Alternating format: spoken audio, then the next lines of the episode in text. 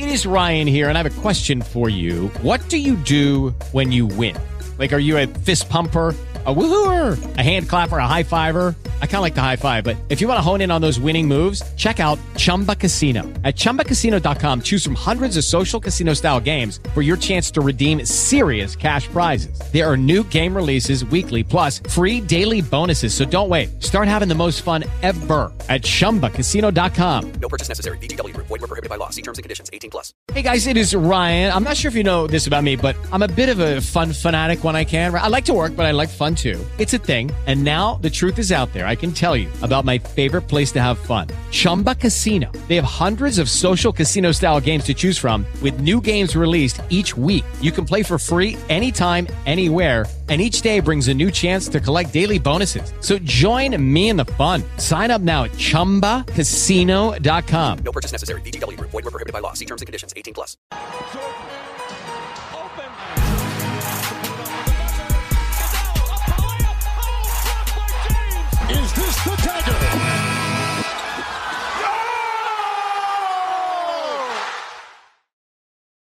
En el episodio de hoy continuaremos con lo que es el Versus Series. Pero en este caso volvemos a Estados Unidos, a la NBA, ya que en el episodio anterior estuvimos analizando dos jugadores del BCN, el cual los encontré sumamente interesante, el feedback fue muy bueno y me alegro que le haya gustado. Cuando empecé a hacer el análisis y a comparar estos jugadores, los encontré sumamente interesantes y me gustaría compartirlo con ustedes para saber sus opiniones. Esto van a ser básicamente cinco rondas. Para el que no sepa y esta es la primera vez, lo voy a dividir. En el primer round serían los promedios en puntos, rebote, asistencia y robos de balón. En el segundo round serían los totales. En la tercera ronda sería la efectividad, que ahí estaremos analizando tiro de campo, de tres, tiro libres y el porciento real de tiro. La ronda número 4 serían los logros, y en la quinta ronda básicamente le estaré revelando de qué jugadores estamos hablando. Antes de comenzar me gustaría le dar gracias a todos por el apoyo nuevamente. Estoy muy agradecido por, por el feedback que ha tomado este Versus Series. Espero que, que si podamos seguir haciendo muchos videos más y muchos análisis y sigamos aprendiendo todos juntos. Empezamos por el jugador 1. Los promedios son los siguientes. 18 puntos, 3 rebotes, 3 asistencias y un robo de balón por partido. Por el jugador 2, tenemos 18.9 puntos por juego, que podemos redondearlo a 19, 4 rebotes, 3 asistencias y un robo de balón por partido. Hasta el momento muy parejo. Y la pregunta, como siempre les digo, ¿te vas por el jugador 1 o el jugador 2? Siguiente ronda. Vamos para los totales.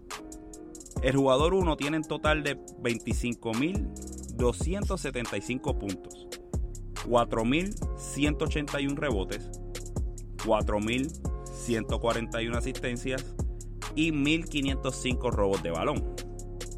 Ahora, jugador 2 tiene un total de 24.505 puntos, 5.272 rebotes, 4.361 asistencias y 1451 robos de balón.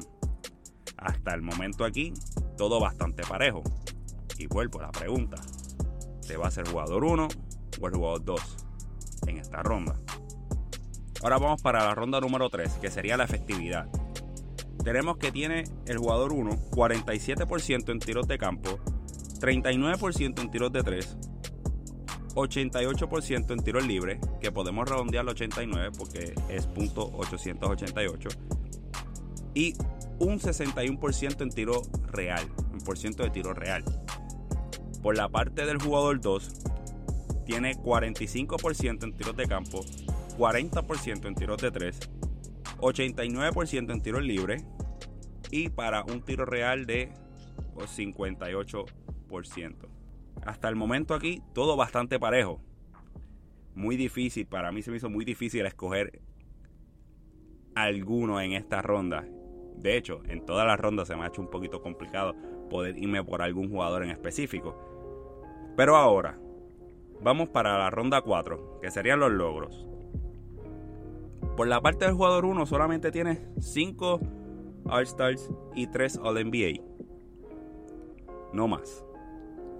Por la parte del jugador 2 tiene 10 All-Stars, 2 All-NBA y fue parte de los mejores equipos de rookie. Ahora, ya habiendo dicho todo esto, puede ser que algunos ya sepan de quién estoy hablando, puede ser que algunos no sepan. Algunos pueden tener una idea, otros no. Ahora vamos para la ronda número 5, que es donde yo les voy a estar diciendo a ustedes de quién estamos hablando. Por el jugador 1, estamos hablando de la leyenda de Indiana, que conozco gente que lo consideran el mejor tirador de la historia, aún así viendo lo que está haciendo Curry. Ellos tienen sus criterios, los cuales son bastante interesantes. Pero estamos hablando de Reggie Miller. Reggie Miller que tuvo una carrera muy interesante, se enfrentó a muchas leyendas, le sacó cara a Michael Jordan varias ocasiones en los playoffs, a los Knicks, tiene momentos épicos, históricos. A pesar de la época y o en la era donde jugó, pienso que fue un jugador que estuvo en la era equivocada. Porque esto es hipotético, pero basado en su estilo y como tiraba esa bola, ese señor, si estuviese jugando en la época de ahora, en la era de ahora, promediaría fácil de 4 a 5 triples por juego. Ahora, por el jugador 2, estamos hablando de un jugador que tuvo una carrera bien interesante ya que empezó como un slasher y terminó siendo el mejor anotador de 3 puntos por muchos años. Y ya sabes que estamos hablando de Ray Allen, que fue parte de ese trío de Boston Celtics, donde pudieron conseguir un campeonato y estuvieron cerca de conseguir el segundo, pero Kobe Bryant no se lo permitió. También tengo amigos que consideran Ray Allen el mejor tirador de la historia. Y vuelvo y digo, viendo lo que está haciendo Curry, aún así consideran Ray Allen mejor que Curry. También tiene muchos momentos épicos, como el famoso triple, que ya los más jóvenes ahora recuerdan más a Allen por ese triple de Miami que le salvó ese, ese juego a Miami donde en el siguiente juego pudieron ganarle a San Antonio y conseguir el campeonato. Pero Ray Allen no es solamente eso, Ray Allen tiene muchos momentos épicos en su carrera y también un jugador súper incómodo de, de guardiar, ya que no paraba de correr en la cancha. Salía de muchas cortinas, tirando en movimiento, es un especialista o era un especialista. Y era bien disfrutable poder ver jugar a este señor.